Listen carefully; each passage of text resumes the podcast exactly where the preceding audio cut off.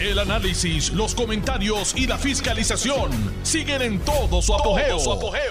Le estás dando play al podcast de Noti1630, Sin Ataduras, con la licenciada Zulma Rosario. Muy buenas tardes. Ah, llegó un gran día. Hoy es jueves, sí, hoy es jueves 2 de marzo del año 2023. Esta es su amiga Zulma R. Rosario Vega en Sin Ataduras por Noti1, la mejor estación de Puerto Rico y primera fiscalizando. Vengo hace varios días pues hablando de lo que conmemoramos en el día de hoy, que son los 106 años de nuestra ciudadanía americana, otorgada por la famosa ley Jones y firmada por el presidente Woodrow Wilson. Aunque algunos piensan que una ciudadanía completa, pues todos los que aspiramos a la igualdad sabemos que la misma no cubre todo lo que necesitamos, ¿verdad? Los seres humanos cubrir, porque no tenemos la plena igualdad que solamente da la estadidad. En ese momento entonces nuestra ciudadanía americana va a ser una ciudadanía completa. Algunos me dicen, ah, pero si la gente se muda a uno de los estados, sí, a la estadidad. Es que lo que pasa es que yo no quiero mudarme a ninguno de los estados, yo quiero vivir la estadidad en mi patria. Así que, así que celebro los 106 años del otorgamiento de la ciudadanía americana por ley federal y aspiro a que completemos este proceso que comenzó hace 124 años en el 1898 con la plena culminación que sería la admisión de Puerto Rico como el Estado 51. Yo trato oír mucha gente. Esta tarde estuvo oyendo a alguien que yo quiero mucho, eh, Ronnie Jarabo, y que le recomendó, entre otras cosas, al Partido Popular que ellos también deberían celebrar la ciudadanía americana.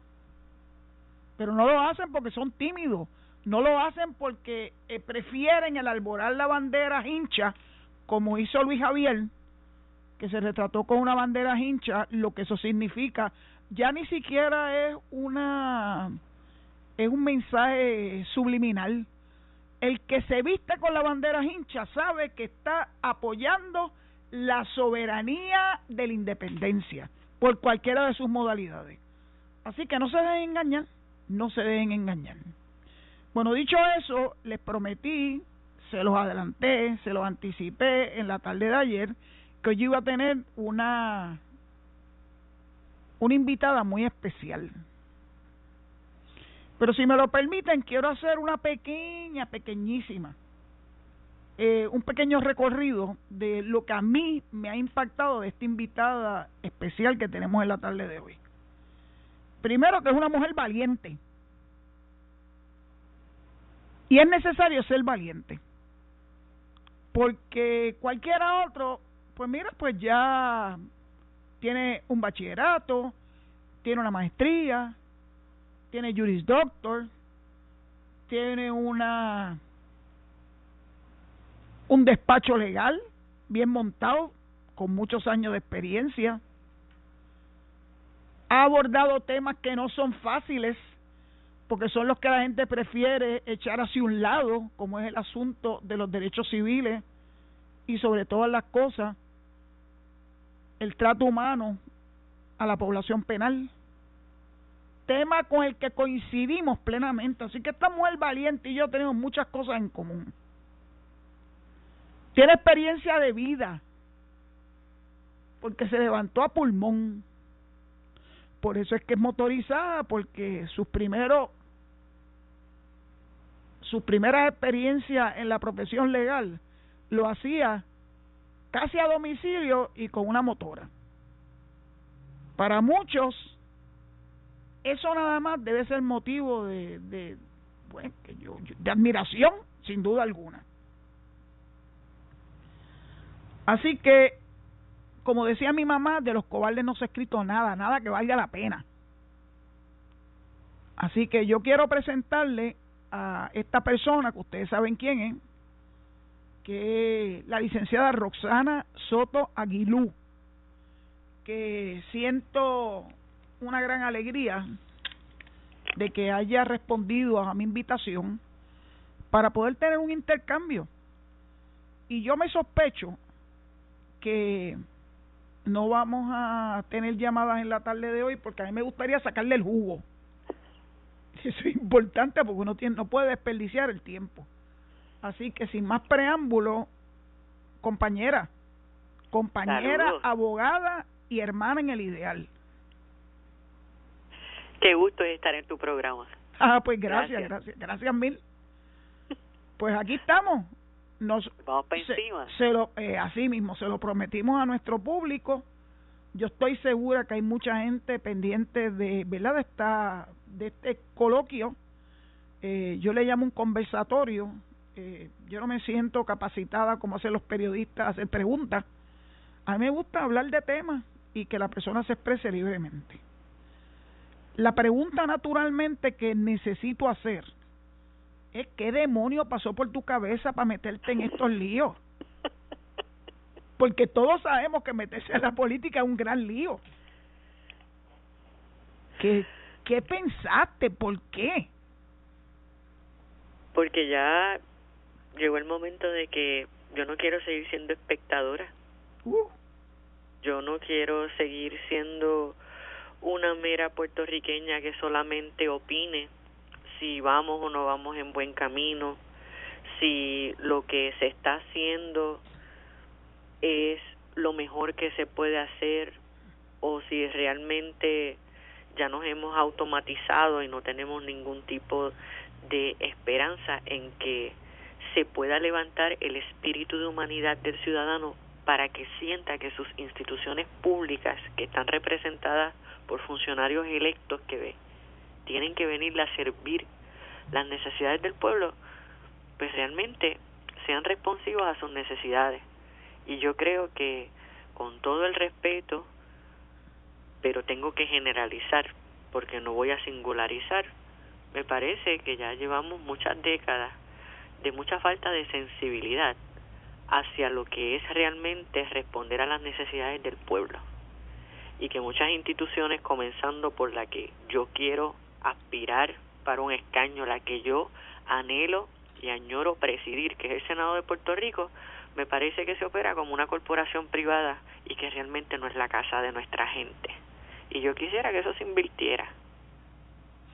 ¿Tú crees que tú puedas inspirar a la gente para que te den su apoyo mediante, ¿verdad? ¿verdad? El sufragio, los votos, eh, para estas elecciones del 2024? Yo entiendo que sí. Y voy a explicarte el por qué. Porque yo llego con las manos limpias y el corazón también. Yo no soy una política carrerista. Yo lo único que quiero es servir. Y servir para que otros se puedan también beneficiar de lo que yo he vivido, de lo que yo domino, de lo que yo conozco, pero también de lo que yo he percibido, que son áreas ciegas o necesidades no atendidas o voces no escuchadas o rostros no identificados por parte del gobierno en la sociedad. Vamos a hablar de eso. muchos de los de abajo. Vamos a hablar de eso. Vamos para encima. ¿Cuáles son esas personas invisibilizadas cuáles son esos asuntos que merecen la atención y que no se le ha dado con suficiencia, ¿verdad? Que tú quisieras abordar como parte de tu ofrecimiento al pueblo de Puerto Rico. Pues yo de entrada me vienen inmediatamente a la cabeza cuatro sectores, pero quiero que sepas que hay muchos más. Pero voy a voy a tocar estos cuatro sectores. El primer sector que yo quiero tocar es el sector de los servidores públicos que no son ni gerentes, ni supervisores, ni empleados de confianza o asesores.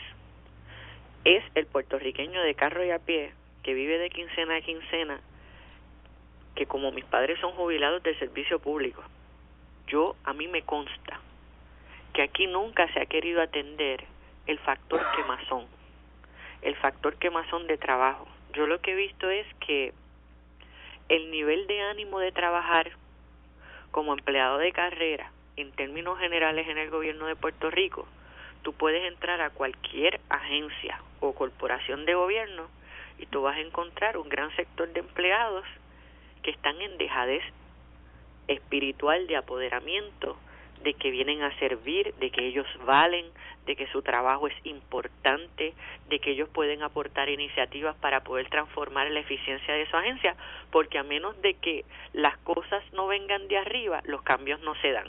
Así que hay mucha timidez en querer aportar, hay mucha timidez en no tocar el callo equivocado para no perder quizás el escritorio donde uno está sentado o tener problemas con la administración y eso se viene dando desde hace mucho tiempo.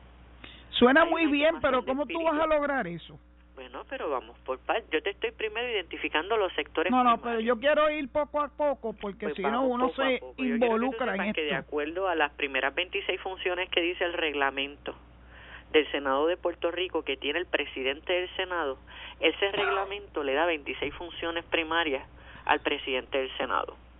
Y una de las funciones es que tiene que asegurarse de desarrollar herramientas de capacitación, no tan solo para los empleados del Senado, no tan solo para los homólogos legisladores, tiene que promover que haya capacitación para el desarrollo del servidor público. Y eso también se puede lograr por medio de mejorar las herramientas de adiestramiento que hay en cualquier instituto o facilidad o programa o entidad que ahora mismo exista a nivel de legislación para que los empleados públicos no es hablándote de que ellos puedan hacer mejor sus funciones y deberes es que hemos dejado afuera el factor inteligencia emocional, es que hemos dejado afuera el factor liderazgo, es que hemos dejado afuera el factor neurocoaching, la mentoría positiva. Y eso es algo que es importante atender en los más de 38 mil servidores públicos que hay en Puerto Rico, porque no se toca.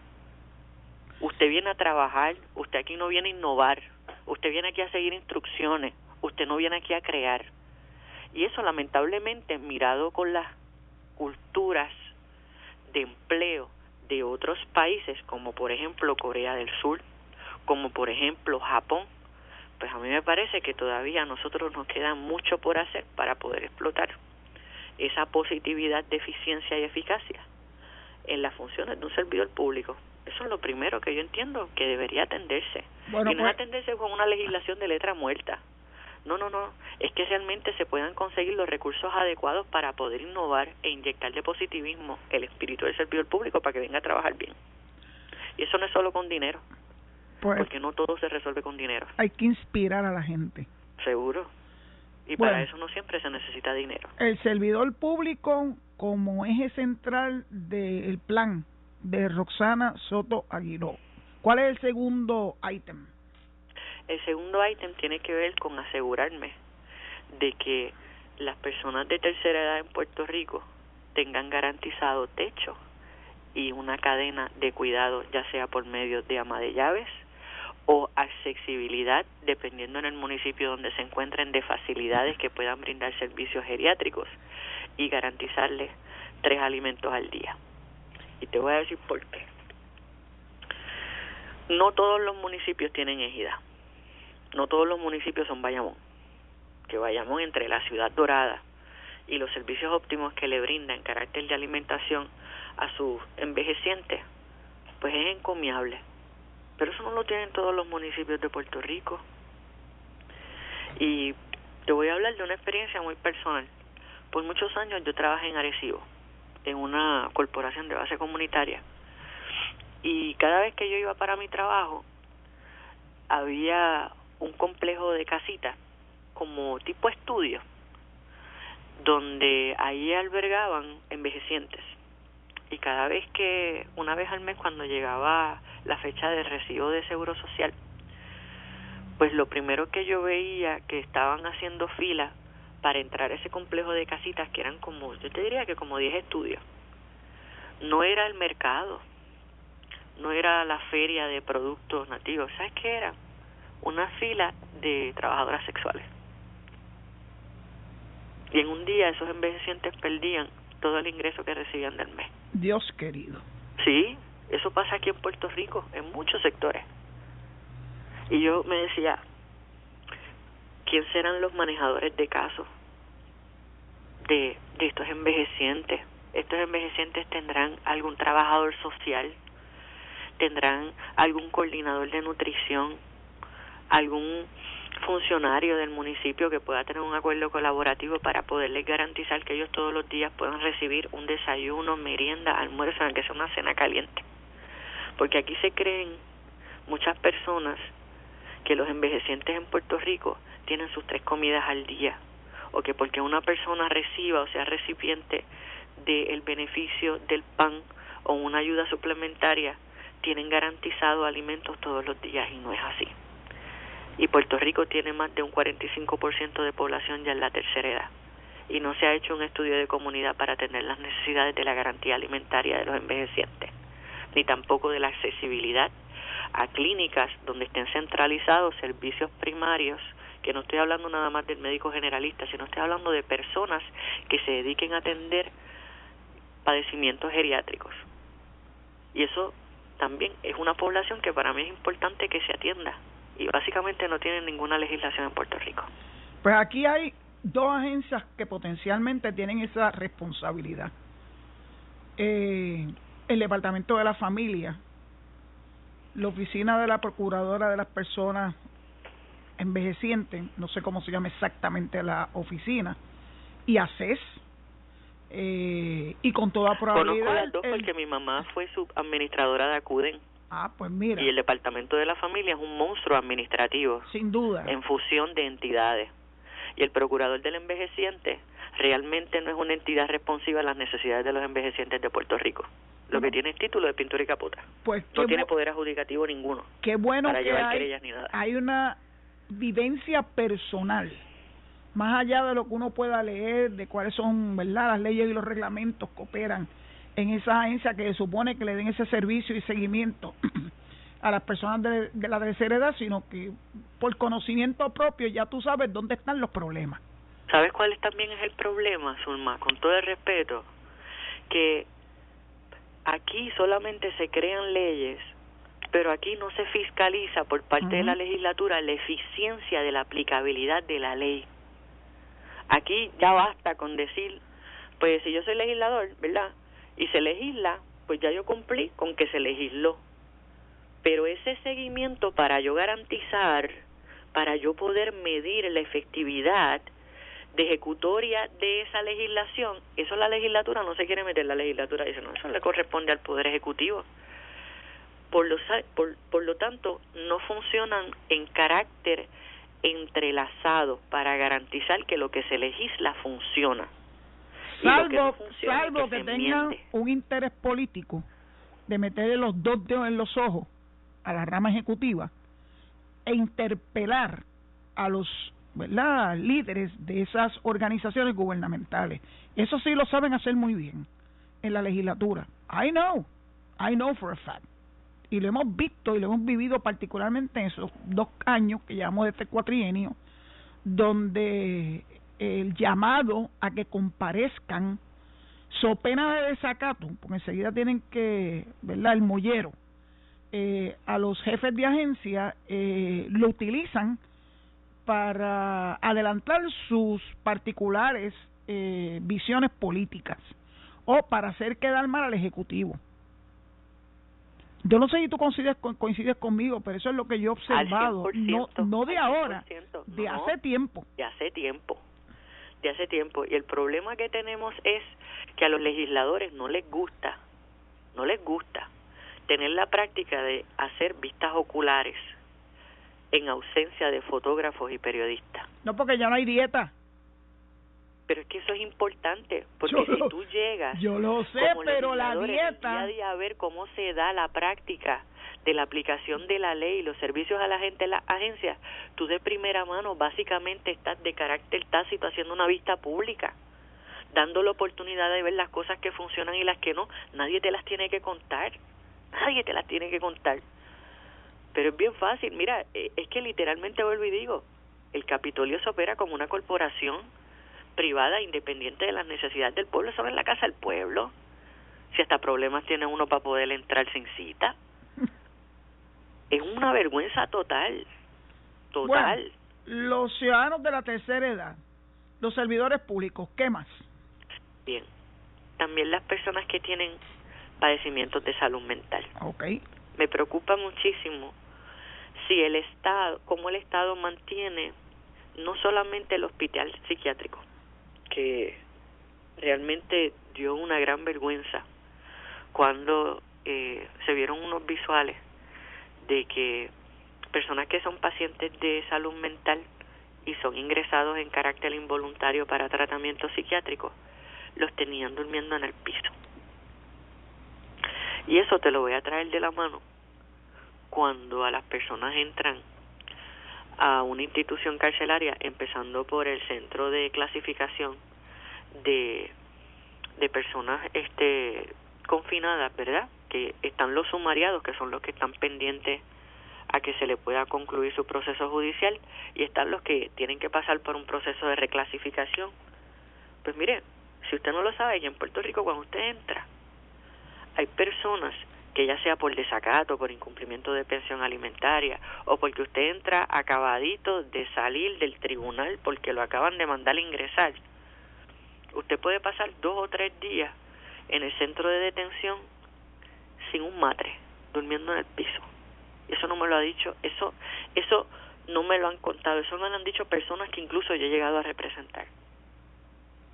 Fue interesante, licenciada, porque ambos escenarios que acaba de relatar, que acabas de relatar, sobre salud mental y sobre condiciones de confinamiento, para eso hay dos casos importantes en el Tribunal Federal.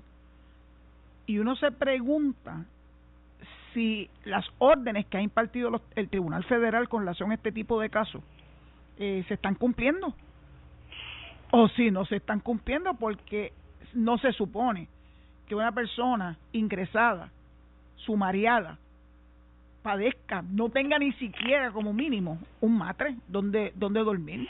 Es posible que tenga que compartir una celda eh, con otros, pero debe haber siempre como mínimo un matre.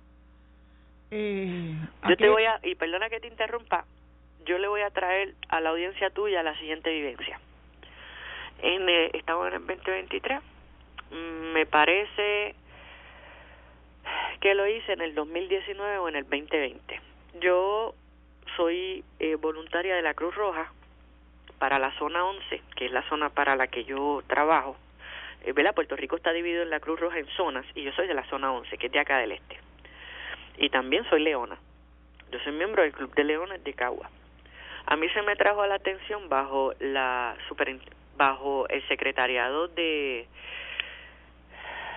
el que estaba antes la secretaria que está eh, el que está el que el que nombraron después que se fue eh, Eric Rolón eh, se me olvidó el nombre de, ese secretario pero fue nombrado bajo la administración de Wanda Vázquez y a mí se me trajo la, la atención por parte de varios grupos de confinados no solamente las malas condiciones de los alimentos sino también que las bandejas eh, de plástico que se utilizaban en las instituciones carcelarias tenían hongo, a pesar de lavarse.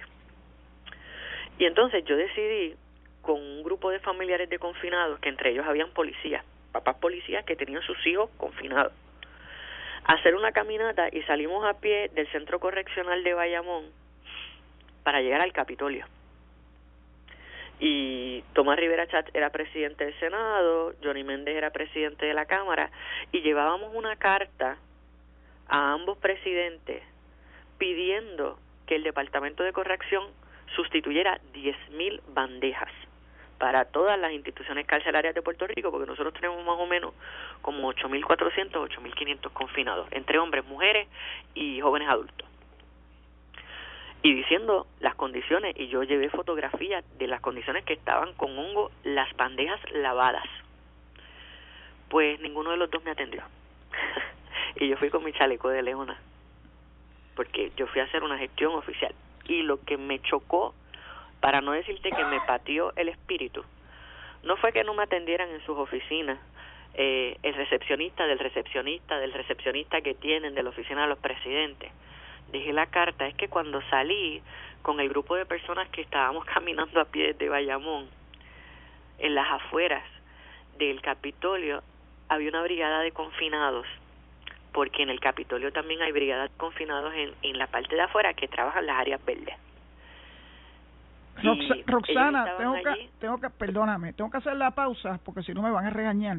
Sí, sí, Pero por eso le anticipé al público que hoy difícilmente vamos a poder recibir llamadas porque este conversatorio pica y se extiende. Así que te ruego que te quedes, ¿verdad? Este, pendiente para que le demos paso a la pausa comercial que tenemos que hacer obligatoriamente y que retomemos esta conversación una vez culmine la misma. Muchas gracias, Roxana. Gracias. Quédate, quédate en línea, please. Estás escuchando el podcast de Sin Atadura. Sin Atadura. Con la licenciada Zulma Rosario. Por Noti1630. Noti1. audiencia exquisita que me honra. Eh, uno de ellos, un gran amigo que trabaja en el sistema correccional, nos recuerda que el secretario se llamaba Eduardo Rivera Juanatey. sí. Así que la gente está pendiente, está pendiente a este conversatorio. yo estoy feliz. Pues lo que quería decirte es que cuando se hizo esa cruzada, ¿verdad? Que era una, una cruzada humanitaria, porque Puerto Rico tiene una noción de lo que de lo que debe ser el proceso de rehabilitación de un confinado. Porque una cosa es que uno sea sentenciado en un tribunal de justicia y otra cosa es cuando tú entras al sistema correccional, pues ahí todo el tiempo tú estés tratado, visualizado y energizado de que tú no nada. Y eso no es justicia restaurativa. Y hay unos derechos humanos básicos desde el adecuado descanso, la alimentación, el acceso a servicios de salud y ser tratado con dignidad.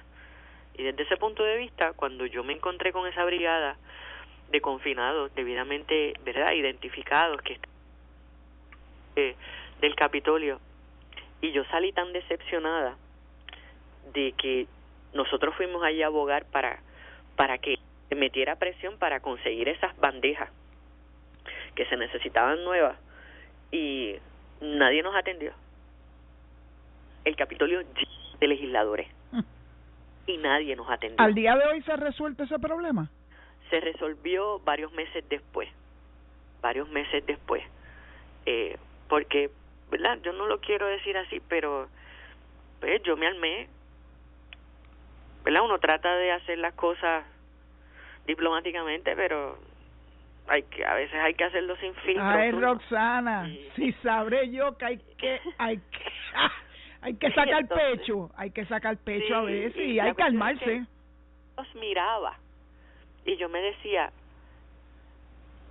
porque ellos, porque yo cuando llegué a casa, yo me siento y yo cojo mi plato, limpio, y yo quiero eh, comer algo saludable, lo que sea, aunque no le guste a otras personas pero tú sabes lo que es tenerte que sentar y recibir una bandeja con hongo y que tú eres una persona que está bajo la custodia del gobierno de Puerto Rico y que el gobierno de Puerto Rico en la constitución te reconoce que mientras tú estés bajo la custodia del Estado se te tiene que garantizar todas las herramientas necesarias y disponibles para la rehabilitación, pero se te tiene que garantizar tu derecho a la dignidad humana. Entonces, ¿cuándo nos volvimos indignos, Zulma? Tú sabes que ahora mismo se trata como una panacea que se le dé la oportunidad a los confinados de estudiar más allá de un cuarto año. Mira, que como pueden estudiar por línea bajo un proyecto piloto que había en la 292 de Bayamón, bachillerato, que ahí yo tengo uno de mis de mis de mis clientes que ya está en mediana, pero no lo podían trasladar de institución para que obtuviese una mediana un cambio de custodia a mediana que ya él, él calificaba, porque si él salía de la 292, que es de máxima seguridad, no podía terminar el bachillerato y él fue una de las excelencias que salió en el periódico de cuatro puntos. Y ahora quiere estudiar la maestría y no se puede. Porque es que la visión miope que nosotros tenemos de lo que es la rehabilitación es amplia. Y la constitución le dice a uno en los poderes legislativos que la primera función de un legislador es tener la oportunidad de crear, consolidar y revisar departamentos y de alinear funciones. Y a mí me parece que desde el 2011, con todo el respeto a quienes hayan legislado, el plan de reorganización del Departamento de Corrección no hicieron un buen trabajo.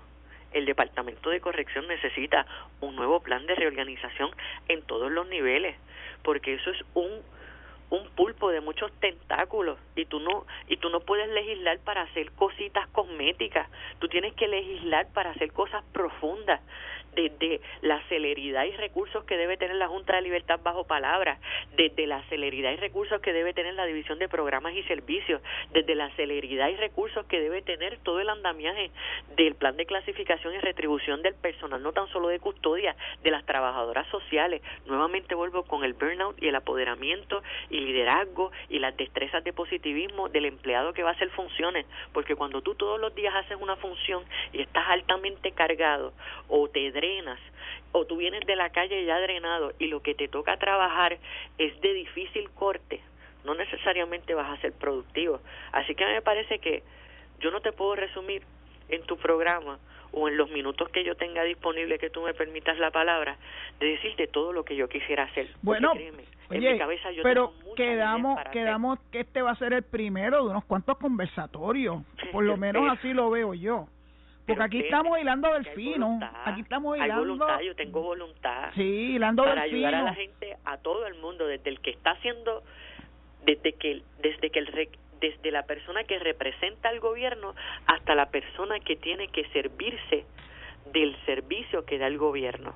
Bueno, ha hablado del servidor público, el de a pie, el de carrera. Eh, hemos hablado de las personas de la tercera edad, y sus particularidades. Hemos hablado de la salud mental y hemos hablado de la población penal y la rehabilitación. ¿Tienes alguna otra meta inmediata en tu cuando llegue, cuando llegue cuando llegue al Senado? Pues yo lo estoy dando por sentado. Dios quiera, Dios sí, yo entiendo que sí.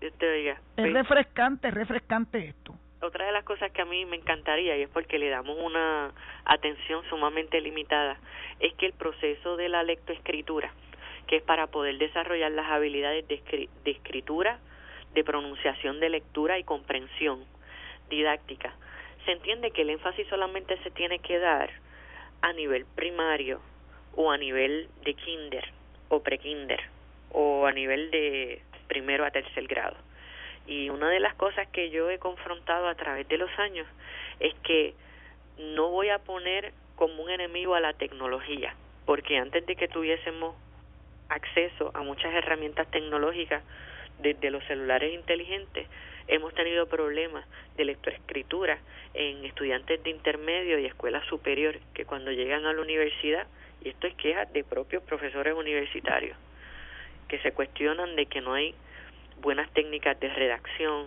o cuando piden hacer reflexiones de literatura que dan en la universidad para que ellos puedan hacer ensayos o hacer eh, lo que se llama como debates, ¿verdad?, de ideas. A la hora de la verdad, pues hay muy pobre eh, rendimiento en reflexiones de interpretación. Y a mí me gustaría muchísimo que dentro de lo que se habla de la reforma educativa y que ahora todo el énfasis de lectoescritura, que lo anunciaron con bombos y platillos, pero eso en Head Start está desde hace más de 30 años, ¿verdad? Eh, aplicándose a los niños de educación eh, preescolar, a mí me gustaría que eso se extendiera a los estudiantes de nivel intermedio y superior de Puerto Rico. Yo, cuando estaba haciendo el Juric Doctor y uno de los internados que hice, pues lo hice en Cuba y entonces los seminarios los estábamos tomando en la Facultad de Derecho de La Habana. Y a mí una de las cosas que me encantó dentro de lo que yo estaba aprendiendo sobre las competencias educativas que son mandatorias es que los estudiantes cuando llegan a cuarto año tienen que graduarse al menos dominando tres idiomas. Te dan la oportunidad durante todo el tiempo a que estudies obviamente la lengua materna que es español, pero puedes elegir inglés, francés o italiano. Y cuando entras a la universidad, uno de los enfoques o de las ofertas que te da la universidad es tener la oportunidad de ser traductor internacional. Eso yo no lo he visto aquí en Puerto Rico como una oferta disponible eh, de educación universitaria, pero es para poder promover que las personas se vayan a las Naciones Unidas. Pero si aquí le dicen al inglés el difícil, Roxana, ¿de qué tú estabas hablando? Sí, pero yo lo que estoy nada, hablando es nada que, más... todo el mundo tiene la capacidad claro para expandir su intelecto. Y a mí me parece que es que nosotros somos eh, de proyección limitada, muy limitada de las capacidades de desarrollo y de oportunidades de desarrollo educativo de la gente. Y que a mí me preocupa que tengamos o que prolonguemos o que nosotros estemos aceptando que generación tras generación juvenil de Puerto Rico, pues en su mayoría no les guste leer, que cuando se hable de arte, mira, yo fui a dar una conferencia, Zulma, hace como eh, varios años atrás a Comerío, porque parte de lo que yo ofrezco aquí en el despacho es que doy orientaciones gratuitas de liderazgo o de derecho o de temas de historia y me habían invitado para una escuela de Teen Challenge en Comerío. Y yo fui a hablar de arte. Y me acuerdo que cuando estoy hablando en esa conferencia que los estudiantes son de difícil retención en una corriente regular educativa. Y estaban estudiando a través de, de la preparación de exámenes libres, una de las estudiantes de allí es violinista, ¿verdad? Eh, y ella lo que me dijo fue que alguna vez en su vida ya le gustaría poder ir a San Juan, porque ella nunca había ido a San Juan Zulma, de comerío. Sí, sí. Para poder entrar a ver cómo era el, conversa el conservatorio de música. ¿Sabes cómo yo me sentí? Una niña de 16 años que toca el violín, que nunca ha podido venir a San Juan porque el sueño de ella es poder entrar a ver cómo es el Conservatorio de Música de Puerto Rico, que está allí cerca del Colegio de Abogados. Pues tú sabes lo que corrió rápido en mi cabeza, que no todos los niños en Puerto Rico tienen acceso a oportunidades de desarrollo musical, eso es así, o artístico, o de respaldo, o que las ofertas académicas que incluyen otras disciplinas de artes liberales no necesariamente están disponibles alrededor de todo Puerto Rico. Y eso es un problema. Y qué interesante que, fue en Teen Challenge, porque yo conocí a Teen Challenge como uno de los programas de desvío eh, accesible a ciertos confinados que cualificaban para ello, para no estar entre las cuatro paredes de una institución penal. No sé si eso ha variado, eh, pero era un programa. Yo llegué a ir a, a Teen Challenge en, en la carretera número 2 en Bayamón y a una, a una graduación y me encantó eh, cuál era su filosofía. No sé si ha variado la filosofía, porque tú me estás hablando de estudiantes eh, con ciertas dificultades o desventajas que ingresan a Teen Challenge, pero eh, yo lo vi como un programa de desvío de corrección. Bueno, hemos hablado de servidores públicos, de tercera edad, de salud mental, de población penal y de algo muy importante que es la lectoescritura y la comprensión de la lectura. ¿Todavía te quedan otras cosas en el tintero? Pues claro que sí. Estoy segura que sí. Particularmente lo que tiene que ver con la mujer. Ok, vamos para eso. Y, y no voy a hablarte desde un punto de vista cosmético. Mira, yo me estoy desarrollando, ¿verdad? En una era donde las redes sociales corren tan rápido como un abrir y cerrar de ojos. Pero mis papás son de Levitón y siempre para ir a San Juan a trabajar, pues en casa lo que había era un carro. Pues mami dejaba primero a papi en el, en el cuartel general y después entonces ella pasaba a frente al Comité Olímpico, que es donde queda acuden a trabajar. Y entonces teníamos que ir por la 165. Y siempre yo me acuerdo que como yo iba en el asiento de atrás y no teníamos un radio FM, yo lo que me pasaba era leyendo todos los letreros de los edificios. y todos los días yo pasaba por una escuela que se llama la Escuela María Libertad Gómez Garriga. Todos los días, todos los días, todos los días. Y yo me decía, ¿por qué se le pondrá nombre de mujer a las escuelas cuando la mayoría de las escuelas tienen nombre de hombres? Así que cuando yo fui a buscar quién era María Libertad Gómez, que ya Garría, que ella no estaba viva, pues resulta ser que ella fue la primera vicepresidenta de la Cámara de Representantes de Puerto Rico, pero ella fue la única mujer que estuvo presente dentro del grupo de los padres fundadores de la Convención Constituyente de Puerto Rico. La única. Valiente y brava. Y ella fue eh, una gran luchadora luego de la fundación del Partido Popular Democrático en 1938, bajo la mano de Luis Muñoz Marín. Ella era popular, pero lo que yo quiero traerte a la atención sobre ella es que yo me decía, ¿cuán difícil habrá sido para ella como mujer estar en un entorno clasista de por sí como es la política para hablar sobre asuntos de derechos constitucional y ser la única mujer? Y cuando seguí buscando información sobre ella, vi que ella fue la que promovió o propulsó que en la Constitución de Puerto Rico se reconociera que no hay hijos ilegítimos. Que incluso aquellos niños y niñas nacidos fuera de relaciones no matrimoniales podían llevar el apellido del padre biológico. ¿Antes del caso de Ocasio o después del caso de Ocasio? Y eso, para mí, de niña, me emocionó muchísimo sobre el potencial de una mujer fuera de su época, fuera de su época. Y sí, es bueno que digan que las mujeres deben estudiar y que se hable sobre orientación de violencia de género, pero yo lo que he visto es que todo el tiempo en las estadísticas son más las mujeres en Puerto Rico que se gradúan de universidad que los hombres. Son más las mujeres que están inscritas bajo el registro electoral de Puerto Rico que los hombres pero veo que cada vez que pasa el tiempo, las mujeres siguen quedándose arrinconadas en unos pequeños grupúsculos, por llamarlos de alguna forma, dentro de la sociedad y no reclaman sus espacios. Y la mujer tiene mucho más para dar que lo que está dando ahora mismo en el rol social que está haciendo. Me preocupa muchísimo que los niveles de natalidad que vemos mayormente se ven en jóvenes o mujeres jóvenes que su perfil es que no han terminado la escuela y quienes terminan criando a sus hijos son las abuelas. Y hay una doble carga en la mujer de tercera edad en Puerto Rico que tampoco se atiende. Y a mí lo que me gustaría es que la población en general femenina de Puerto Rico, más allá de la preferencia de orientación sexual que usted tenga, porque de eso no es lo que estoy hablando.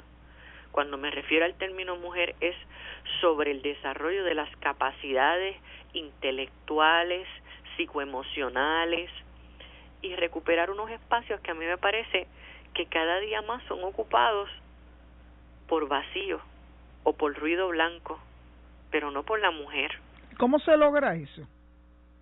Un día a la vez, Zulma, porque esto no se logra en cuatro años, pero tiene que haber un plan de país y tiene que haber un plan estratégico. Yo creo que más que decenal, tiene que ser realmente que se ejecute con voluntad sistemáticamente. ¿Por qué, tú, ¿Por qué tú te identificas como una reformista? Porque esa misma pregunta yo se la contesté a mi papá hace unos días atrás. Y le dije, papi, porque yo todos los días me tengo que ver impactada positiva o negativamente por alguna legislación que esté vigente en Puerto Rico. Ya sea porque alguien me trae un problema contra alguna legislación o ya sea porque dentro de un tribunal, por ejemplo, yo quisiera traer unos planteamientos que el juez no los ve con buenos ojos porque no los dispone la ley o por ejemplo que yo estoy aquí en mi oficina evaluando qué cosas yo podría hacer para ayudar en X causa, pero la ley no me permite hacer más allá de eso.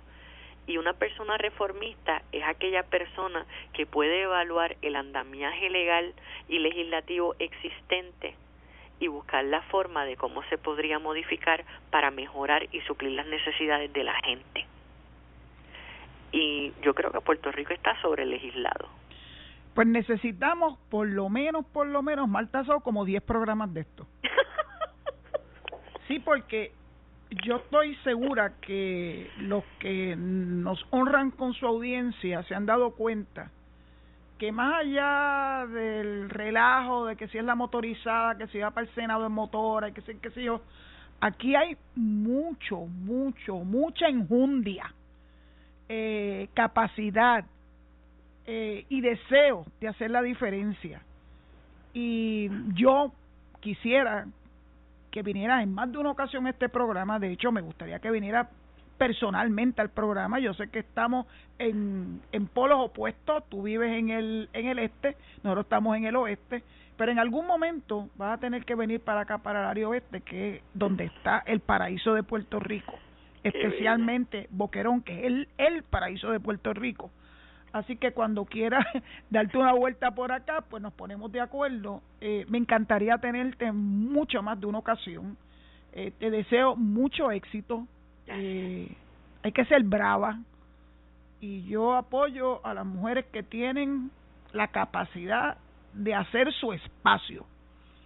y no dependen de terceros para que ese espacio les sea conferido, como si fuera una cuota. Yo no creo en las cuotas y yo tampoco. Así que, pues, Rosana, muchas gracias, de verdad, muchas gracias. Gracias por esta oportunidad de conocerte un poquito más. Eh, gracias a ti, solamente quiero concluir dos cosas rapidito para tu audiencia y para ti. Yo creo que en Puerto Rico hay muchos motorizados y muchas motorizadas, porque la abogada motorizada, todo el mundo ya sabe la historia de que es que lo único que yo contaba después de revalidar era con mi motora y no tenía dinero para montar la oficina y me tardé dos años dando servicio a domicilio para juntar chavitos para poder abrir, comprar libros legales, escritorio, etcétera. Así que cada vez que usted escuche abogada motorizada, en vez de verlo como algo negativo, piénselo como alguien pobre que se quiso superar. Así que yo creo que en Puerto Rico hay muchos motorizados. Y yo no sé cómo va a terminar mi historia, pero yo quiero que sepas tú y todos tus radioescuchas que lo más importante que usted recuerde de mí es que yo simplemente nunca me quise rendir. Muy bien. Muchas gracias. Gracias nuevamente a ti. Eh, te tengo que despedir porque ya llegó ese momento donde ya me empiezan a hacer señas de que tengo que cortar. Eh, gracias nuevamente y un abrazo. será la primera de muchas, yo espero. Un abrazo para ti también. Y para el público, eh, pues recuerden que inmediatamente después de este programa eh, viene al aire Enrique Quique Cruz en su análisis 630 y Luis Enrique Falú. Eh, así que quédense en sintonía con Notibur, que ustedes saben que es la mejor estación de Puerto Rico y primera fiscalizando. Y será esta mañana, si Dios lo permite, a las 4 de la tarde en Sin Atadura. Cuídense mucho. Esto fue el podcast de Noti1630, Sin Ataduras, con la licenciada Zulma Rosario. Dale play a tu podcast favorito a través de Apple Podcasts, Spotify, Google Podcasts, Stitcher y notiuno.com.